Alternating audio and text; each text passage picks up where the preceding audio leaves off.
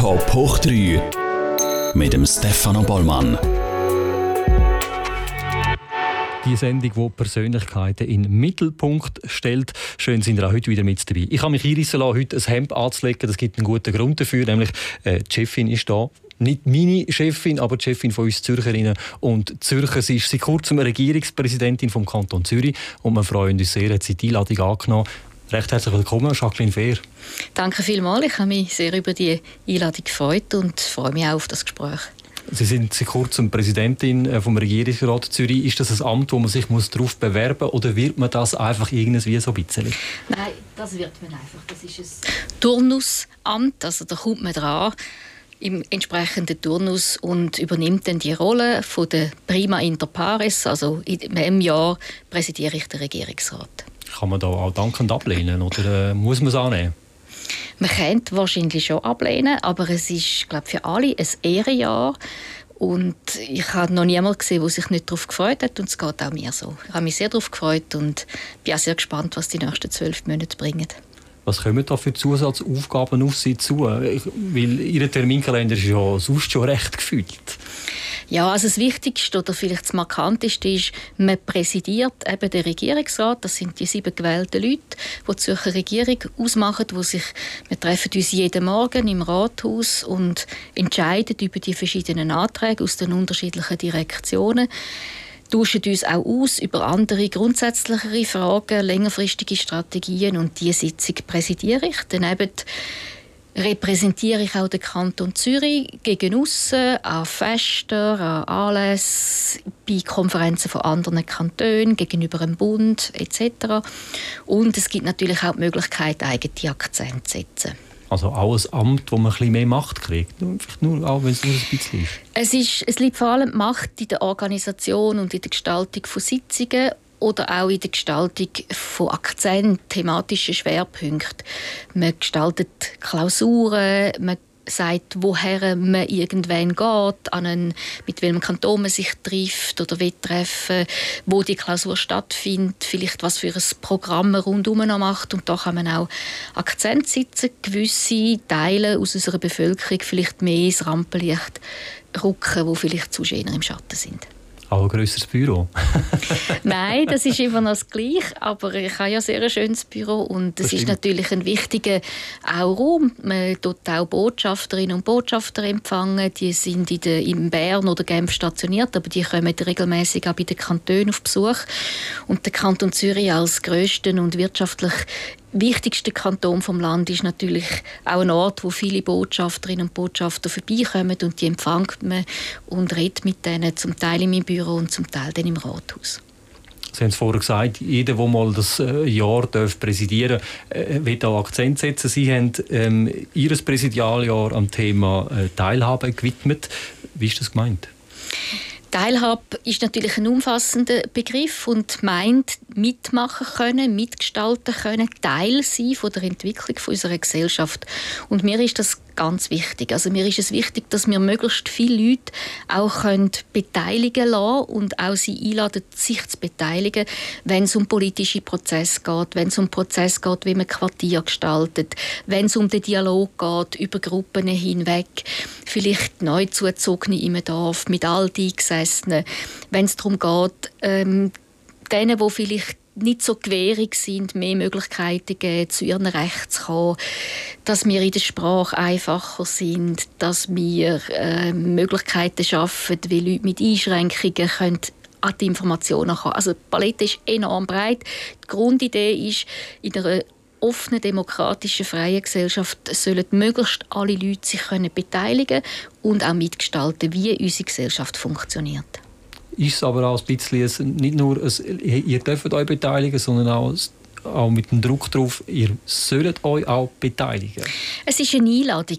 Es ist eine Einladung, sich zu beteiligen, sich als mehr zu sehen, als nur ich selber, sondern die Verantwortung, die wir für uns und eben auch für unsere Umgebung haben, auch wahrzunehmen. Das machen wir im familiären, privaten Kreis sowieso, aber eben auch mal den Blick rauszuwerfen und zu sagen, will ich mich nicht eigentlich auch einbringen, wenn es darum geht, wie unser Quartier sich entwickelt oder was jetzt mit den Leuten ist, die hier neu zugezogen ist. Es ist schon auch eine Einladung, ja. Ist es ein Corona beeinflusst, das Thema, das Sie gewählt haben, jetzt durch die letzten zwölf Monate? Ist das etwas, wo so jetzt vor allem mit dieser Zeit bei Ihnen so aufgekommen ist, ich will den Akzent auf das legen? Oder ist das etwas, was Sie einfach schon seit 30 Jahren, seit Sie politisieren, so ein bisschen? Also für mich selber ist es etwas, was ich immer schon in mir rein hatte. Ich denke selber, aus dem Engagement heraus habe ich sehr viel erlebt, wie wichtig es eben ist, dass sich Menschen engagieren und miteinander etwas auf beistellen und miteinander etwas gestalten. Wir haben das als Regierung, aber auch als Legislaturziel gesetzt. Das ist vor zwei Jahren, also noch vor Corona. Es ist auch ein bisschen vor dem Hintergrund von diesen Bewegungen von Gilets jaunes in Frankreich, wo plötzlich eine Bewegung auf die Straße ist, die gesagt hat, wir werden nicht gehört, wir kommen nicht vor, an uns denkt niemand, wir gehen vergessen. Und aus dem heraus haben wir dann nochmal ein bisschen nochmal die Analyse gemacht, wie rasch so etwas auch kippen kann und wie wichtig das ist, dass man das vermeidet in einer offenen Gesellschaft, wie wir das sind. Und jetzt aber unter dem Eindruck von Corona wird es noch mal wichtiger und aktueller, weil wir haben uns zum Teil schon ein bisschen aus den Augen verloren in dieser Zeit. Wir haben ähm, anders geschafft, viele von uns. Wir mussten sich zurückziehen, man hat weniger soziale Kontakte gehabt. Die Vereine konnten sich nicht treffen, der Turmverein hat nicht mehr stattgefunden und durch das hat vieles, was ganz normal war, dass man sich begegnet, nicht mehr stattgefunden und man spürt ja das auch, dass man auch bis in die Familien jetzt zum Teil sehr unterschiedliche Positionen mit grosser Vehemenz vertritt und da auch Gesellschaft wieder zusammenzuführen, auch die, das Gespräch wieder in Gang zu bringen, das ist jetzt sicher wichtig wenn wir schon beim Thema Corona bleiben, Covid-19 äh, und wie man damit umgeht. Äh, die Regierung hat vor kurzem nicht so eine gute Note gekriegt bei diesem Thema äh, und dazu kommt noch, dass der Kanton Zürich äh, mehr leidet unter der Corona als alle anderen Regionen in der Schweiz. Ist jetzt nicht ganz der einfachste, einfachste Moment, um so ein Präsidialjahr äh, anzutreten. Wo stehen wir im Kanton Zürich? Wie geht es im Kanton Zürich? Also wir sind in einer sehr herausfordernden Situation. Wir sind natürlich sehr ein dicht besiedelter Lebensraum und das ist ja klar, in einer Pandemie, wo eben Dichte ein Problem wird, ist das eine große Herausforderung wir können die Bilanz dann ganz am Schluss ziehen. Ich glaube, so als erste Zwischenbilanz. Wir haben im letzten Herbst die Situation unterschätzt. Wir haben dort auch spät Massnahmen getroffen, haben den Tritt aber wieder gefunden, sind jetzt gut unterwegs, sind noch mal ein bisschen gestolpert am Anfang der Impfkampagne, jetzt aber auch, den Tritt wieder gefunden. Jetzt heute ist bekannt worden, dass sich alle über 16 können impfen lassen das geht jetzt mit großem Tempo voran und ich, wenn man die Zahlen anschaut, muss ich Zürich überhaupt nicht verstecken. Aber es ist klar, es gibt wahnsinnig viel Leid und Schmerz, wo Corona hinterlässt. Von Menschen, die gestorben sind, von Menschen, die Angehörige nicht haben können, zu ihnen, die krank sind, von Menschen, die an Long-Covid leiden, aber auch von Menschen, die den Job verloren haben, ihre Teenager-Sohn vielleicht in der Psychiatrie ist, wo nicht mehr wissen, wie es den anderen Tag können, finanziell überstehen Also es ist wirklich ein Panoptikum von Leid und Schmerz, wo die Corona-Pandemie hinterlassen hat. Und was auch vielleicht noch ein deutlicher geworden ist in diesem Jahr, Sie und ich haben nämlich etwas gemeinsam. Wir üben beide einen Job aus, wo es schwierig ist, allen zurecht machen. Also äh, macht man das, ist es da nicht recht, macht man das, ist es auf der anderen Seite nicht recht. Haben Sie das Gefühl, dass das Politisieren in den letzten zwölf Monaten auch schwieriger geworden ist durch Corona? Ja, wenn man, wenn man wahnsinnig auf das fokussiert ist, was Menschen über einen in Kommentaren sagen, dann kann man vielleicht sagen, es ist schwieriger geworden. Aber ich spüre natürlich auch wahnsinnig viel Respekt vor deren Aufgabe. Ganz viele Menschen sagen einem auch laufend, ich will nicht in eurer Haut stecken und zum Glück machen ihr das und so. Und man sieht ja, der allergrößte Teil der Bevölkerung haltet sich ja auch mehr oder weniger klaglos. Wir fluchen alle einmal, aber mehr oder weniger klaglos ab Vorgaben, sind solidarisch, nehmen sich zurück, leisten ihren Beitrag. Und das spiegelt sich auch im Gros vom Respekt gegenüber der Politik und es ist, es ist eine anspruchsvolle Situation. Und wir machen die nach bestem Wissen und Gewissen. Wir wissen, dass wir es nie allen recht machen können. Aber wir geben uns sehr viel Mühe, unsere Entscheidungen auch intensiv zu diskutieren, zu begründen, die Interessen gegeneinander abzuwägen. Und ja, es gibt sicher Leute, die es besser hätten können machen aber ähm, wir geben, also eben, wir machen das Beste aus der Situation. Gut, besser machen kann man sowieso immer, oder? Ja, eben, das ist ja so ein bisschen, äh, es ist ja so, früher im Sport hat man ja immer, oder man sagt es heute, aber äh, habe ich nicht Spieler Maul halten. Das ist, das ist zu grob, aber es ist klar, von der Seitenlinie sehe ich auch, welchen Pass man hätte müssen spielen. Das ist so und drinnen ist es nicht immer die gleiche Perspektive. Und was man vielleicht auch ein bisschen unterschätzt hat, wir haben wir haben, wir haben immer gesagt, wir haben sieben strategische Ziele. Ich will es jetzt nicht aufzählen, oder? aber das ist von Todesfällen vermeiden, Überlastung von Spitälern verhindern, aber auch psychische Gesundheit erhalten, Konkurs vermeiden, Arbeitslosigkeit nicht grösser werden lassen, wie es unbedingt nötig ist. Also wir haben auch verschiedene Bälle in der Luft gehabt, die wir haben müssen ausbalancieren Und wenn ich Mutter bin von einem Jungen, der die Stelle verliert und abgeleitet und ich das Gefühl habe, der vermisst jetzt sein Leben, dann ist das für mich im Zentrum. Und wenn ich meine Großmutter im Spital habe, wo an Covid schwer erkrankt ist, ist diese Sorge im Zentrum. Das ist total legitim und da verstehe ich alle, die dann das Herz dort haben und die, die entscheiden müssen, müssen versuchen, das Herz ein bisschen an unterschiedlichen Orten zu haben. Sie machen Politik seit 1990. Wahrscheinlich schon ein bisschen mehr, aber 1990 äh, ist es dann richtig losgegangen, also seit 31 Jahren. Ist nie in diesen 31 Jahren das Bedürfnis im Raum gestanden, um den Battle herzuschmeißen und zu sagen, ich höre auf jetzt mit der Politik? Ja, das wäre jetzt auch gelogen, wenn ich würde sagen, gar nie. Es gibt sicher Momente gegeben, wo, wo es mir auch zu viel geworden ist, wo ich gefunden habe, und was gibt es sonst noch im Leben? Äh, das hat es sicher gegeben. Aber ich bin schon leidenschaftlich Politikerin. Also es ist schon das, was ich sehr gerne machen, diese gesellschaftlichen Strukturen mitentwickeln, wo möglichst vielen Leuten ein gutes Leben ermöglichen, wo möglichst viele Leute können sein wie sie sind, wo wir über unser Leben können auch bestimmen können, wo man nicht in Konventionen eingesperrt ist, wo man mit Respekt vor den Bedürfnissen der anderen Gemeinschaft bildet. An dem zu arbeiten, das ist schon meine ganz große Leidenschaft. Und dann ist ja 2010 knapp, äh, also der Bundesrat wäre im Raum gestanden, äh, für Sie knapp verpasst. Ähm, das ist ja der Moment für viele, wo einem sehr persönlich trifft, irgendwo durch. Wie war das bei Ihnen? Ja, es ist eine total verrückte Situation, weil es ist, so ein, es ist tatsächlich real eine Sekunde, wo man hört, ob das Leben in eine total andere Richtung geht oder mehr oder weniger weitergeht wie bisher. Und das ist schon so. Man ist ja in dieser Kampagne mit großer Intensität und Gefühl unterwegs und dann ist die Sekunde und ich weiß nicht, ich habe so gefunden, es ist so wie Woody Woodpecker, so pang, tatsch in die Wand rein und dann so abgebröselt und dann wieder irgendwie müssen den, ja, den seelischen Muskelkater auch wieder versuchen lassen und mich wieder neu orientieren. Ähm, ich habe aber vielleicht auch ein bisschen Glück gehabt. Ich habe lange gezweifelt, ob ich das will anstreben will, weil ich das Amt relativ gut kennt. Ich habe auch die Einschränkungen von dem Amt gut kennt, die Verführungen vom Amt auch. Die haben am Schluss dann überwogen, darum habe ich dann auch kandidiert. Aber ich habe dann, eben, nachdem der Muskelkater dann versucht war, auch viele Momente gehabt, wo ich, wo ich gesagt habe, Gott sei Dank, Gott sei Dank ist das an mir vorbei. Wie zum Beispiel das Corona-Jahr, oder? Ich bin ja froh, dass Bern über ist, wo für uns Entscheidungen trifft. Aber Hankerum, ich will es auch nicht müssen machen, oder? Jetzt gerade. ja, es ist wahnsinnig schwierig und ich... Ähm, wenn man, also wir, haben, wissen ja alle, dass es auch an Vorbereitung lang, äh, gefehlt hat, dass vieles eben im Argen war. Und das kann man nicht aufholen. Und für das muss man, obwohl man es hundertmal schon gesagt hat, ja, natürlich, wir haben Fehler in der Vergangenheit gemacht, badet sie jetzt aus. Und trotzdem muss man es jetzt auch rechtfertigen. Ja, das ist schon sehr, sehr anspruchsvoll. Dann 2015 die Wahl in den Regierungsrat, das ist eigentlich dann wie so der logische nächste Schritt, oder? Ähm, äh, wenn der Bundesrat nicht klappt, dann geht man in die Kantonsregierung.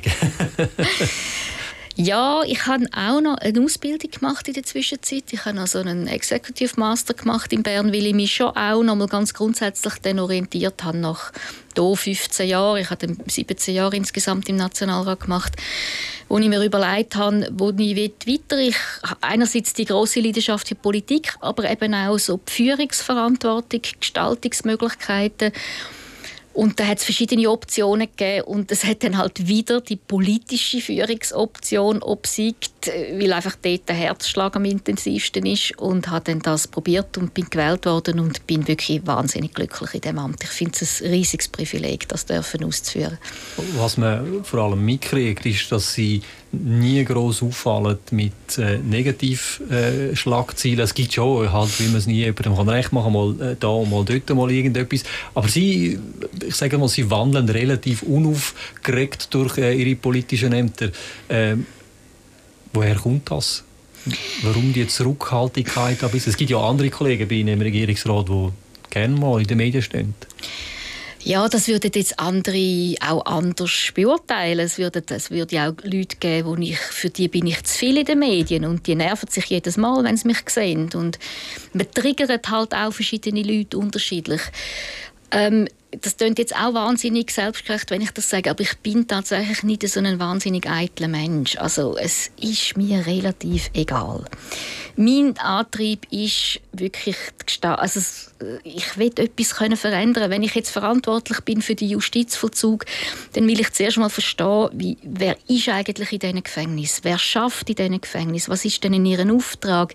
Wie können wir, was für einen Beitrag leisten wir, dass die, die dort arbeiten müssen, eine gute Arbeit machen können. Was für einen Beitrag leistet mir, die Leute, die dort gefangen sind, 99 Prozent kommen ja wieder raus, dass die als bessere Nachbarn rauskommen, als dass sie vorher sind. Mit welchen Beiträgen kann ich etwas dort mithelfen zu verbessern? Oder in der Fachstelle Kultur oder im, in der Zusammenarbeit mit den Gemeinden. Da gibt es also ein bisschen reingeworfen, dort wo ich reingeworfen bin mit meinem Zuständigkeitsbereich, dort nachher in die verstehen und versuchen, einen Beitrag zu leisten, damit die Leute, die die Arbeit machen müssen, die gut und möglichst auch immer noch weiterentwickelt besser machen können. Und es hat auch nichts damit zu tun, dass Sie mal auf dieser Seite gestanden sind äh, von, von der, von, vom Interview. Also Sie haben ja auch mal im Radio geschafft. Sie wissen, wie die Medien ein bisschen ticken. Es hat nichts mit dem zu tun, dass Sie wissen, ich weiß ja, wie die ticken und darum halte ich mich ein bisschen zurück. Nein, es hat, also es hat vielleicht etwas damit zu tun, ich wollte Journalistin werden. Das war einmal ein Berufswunsch von mir und man hat mir hier in der Berufsberatung gesagt, ja, dann wird du zuerst einmal Säcklehrerin.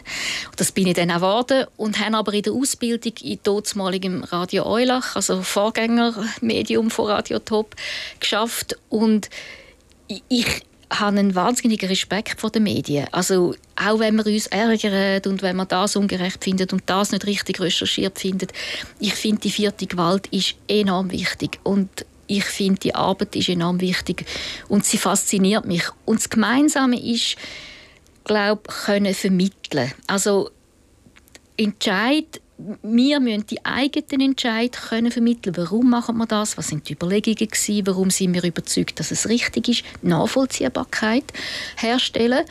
Damit auch das Vertrauen stärken. Die denken etwas, die haben sich etwas überlegt, bin vielleicht mit dem Resultat nicht einverstanden, aber immerhin, ich sehe ihre Argumente.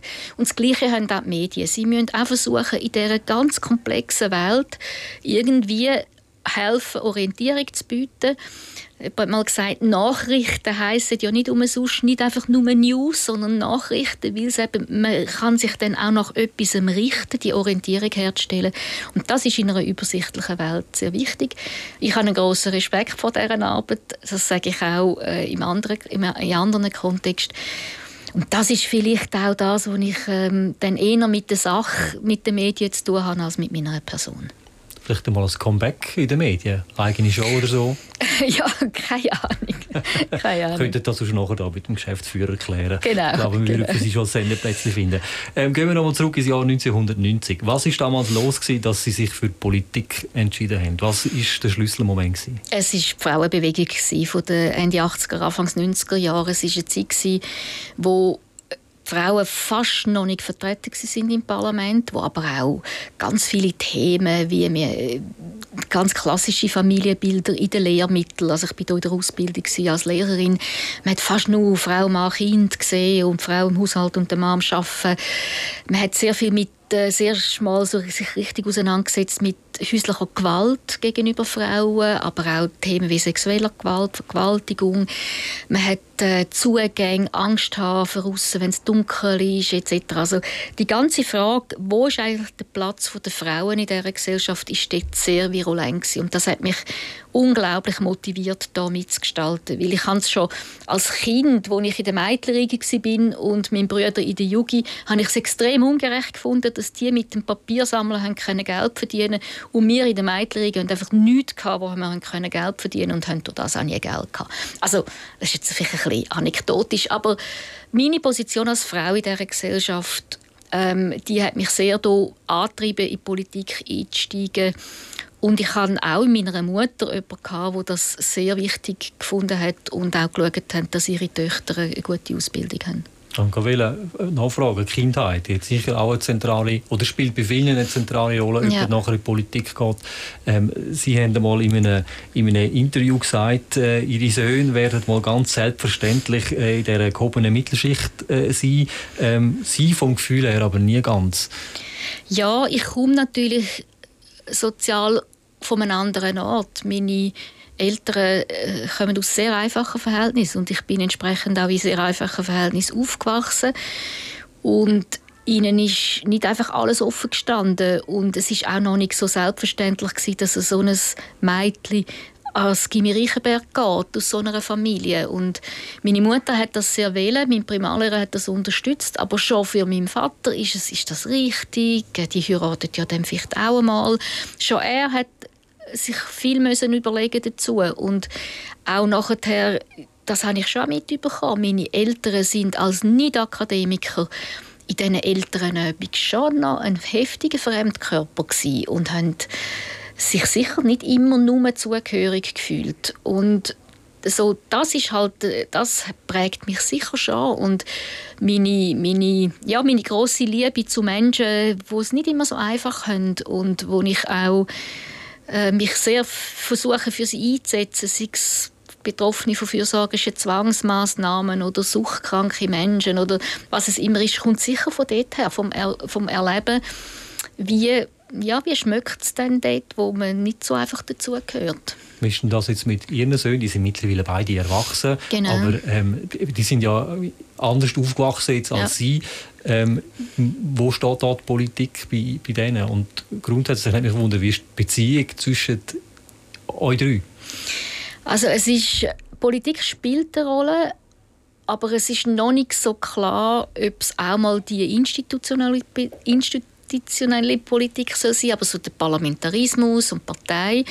Aber sie sind sicher sehr kritische Zeitgenossen. Sie äh, ja, engagieren sich, ähm, diskutieren das auch, sind Kind von ihrer, ihrer Zeit mit all diesen Verwerfungen im digitalen Raum, in, in dieser Heterogenität, in dem auch internationalen Kuddelmuddel, was wo da ist und ist jetzt der beiden zu alt, ist das der richtige, hätte Sanders müssen sein, wo ja auch alt ist, also das sind natürlich schon wie bei uns auch in dem Alter eher so das Internationale, wo ganz wichtig ist. Aber auch andere Themen, Klimawandel und so aber gleichzeitig habe ich sehr trennt. Also sie sind nicht mitgekommen mit mir. Sie sind nicht dabei gewesen und sie haben in meiner politischen Karriere auch in dem Sinne keine Rolle gespielt, Fötterli oder so Sachen da bin ich, ich habe eine große Vergangenheit im, Thema Kinderschutz und da bin ich immer sehr, sehr ähm, strikt gewesen, dass sie eigenständige Personen sind, dass sie ihr eigenes Leben haben, dass sie wirklich auch geschützt werden von deren Öffentlichkeit. Das ist mir sehr wichtig gewesen. Ich möchte zum Schluss nochmal eine Beziehung ansprechen, und zwar Ihre Beziehung zu Winterthur. Äh, noch, äh, eher noch ganz kurz. Sie sind Winterthurer, Sie sind hier aufgewachsen, Sie haben hier Ihre politische Karriere gestartet, Sie haben hier beim Radio geschafft, Ihre Kinder äh, sind hier aufgewachsen, Sie arbeiten aber in Zürich. Ähm, hat sich das, äh, oder grundsätzlich, hat sich Ihre Beziehung, äh, seit Sie im Regierungsrat sind, zu Winterthur verändert? Ja, also streng genommen bin ich aufgewachsen, auch noch viele Jahre in Elk. Also ich komme eigentlich von, von, von dem Dorf in die Stadt und arbeite in der, in, in der Großstadt. Ähm, verändert hat sich mein Verhältnis nicht, aber ich habe natürlich schon ein, ein Auge für Winterthur in der Regierung. Ich bin am Anfang allein, jetzt sind wir das dritte, das ist ja sehr schön. Aber wo es darum gegangen ist, Kulturbeiträge zu erhöhen oder jetzt, wenn es darum geht, welchen Beitrag die Stadt Winterthur und die Stadt Zürich an Kulturhilfe zahlt, dann ist für mich klar gewesen, die Stadt Zürich hat doppelt so eine hohe Finanzkraft, also müssen die 50 Prozent zahlen. Die Stadt Winterthur hat halb so eine hohe Finanzkraft, also zahlen die 25 Prozent. Also das sind schon natürlich so eine Erfahrungsperspektive. Und dann gibt es so Leidenschaftsorte wie die FC Winterthur Frauen, wo ich, ähm, wo ich einfach cool finde, dass die gibt und was ihre Geschichte ist. Und natürlich unsere Kulturinstitutionen, die ich sehr schätze, aber auch einfach der, der schöne, neue Lebensraum, wo ich eigentlich mich total versorgen kann, essen, trinken, Kleider kaufen und aber auch einen Naherholungsraum haben, wo ich mich sehr gut kann erholen kann. Ja, es ist einfach eine wunderschöne Stadt und das ist sie nach wie vor. Ich, ich kann mir vorstellen, es ist ja immer wieder schön, wenn man von Zürich zurück auf Winter kommt am Abend, oder? ja, ich finde schon. Also ich finde, es ist, das hat natürlich damit zu, es ist mein Zuhause. Und wenn ich heimkomme, bin ich auch Zuhause. Und ich finde auch, die Winterthurer Bevölkerung äh, habe ich immer auch sehr geschätzt und, und also auch im Umgang mit, mit mir, wo man dann mal irgendwo angefangen hat, so ein bisschen kennen, immer die Zurückhaltung und auch die, die Sympathien und so. Das ist ja, ich fühle mich da sehr daheim. Meine Befürchtung ist äh, eingetroffen. Wir haben einfach zu wenig Zeit gehabt miteinander. Aber ich lade Sie ein, in einem Jahr, wenn das Präsidialjahr vorbei ist, nochmal vorbeizukommen und dann machen wir noch mal, äh, reden wir doch nochmal weiter. Einverstanden? Das ist eine gute Idee, Also wunderbar. Sehr, es hat mich wirklich sehr gefreut, sind Sie zu uns in die Sendung gekommen. Ich wünsche Ihnen ein erfolgreiches Jahr äh, und viel Gesundheit, äh, bis wir dann die Corona auch abgeschlossen haben. Top 8 3 gibt es jede Woche neu, äh, am Freitag im Fernsehen, am Sonntag im Radio, jederzeit als Podcast oder natürlich auch auf toponline.ch. Das war es. Macht's gut und bis bald.